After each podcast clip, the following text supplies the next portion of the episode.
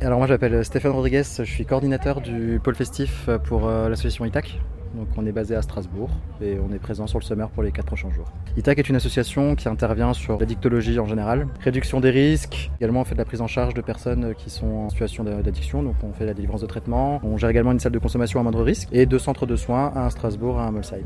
Alors ici particulièrement sur le Summer on va faire de la réduction des risques euh, et euh, en fait de la prévention sur les risques associés au milieu de la fête en général, sur les risques auditifs, les risques liés à l'alcool, les risques liés au mode de consommation de produits euh, stupéfiants, licites ou illicites, et également les risques sur la santé sexuelle avec des préservatifs, etc.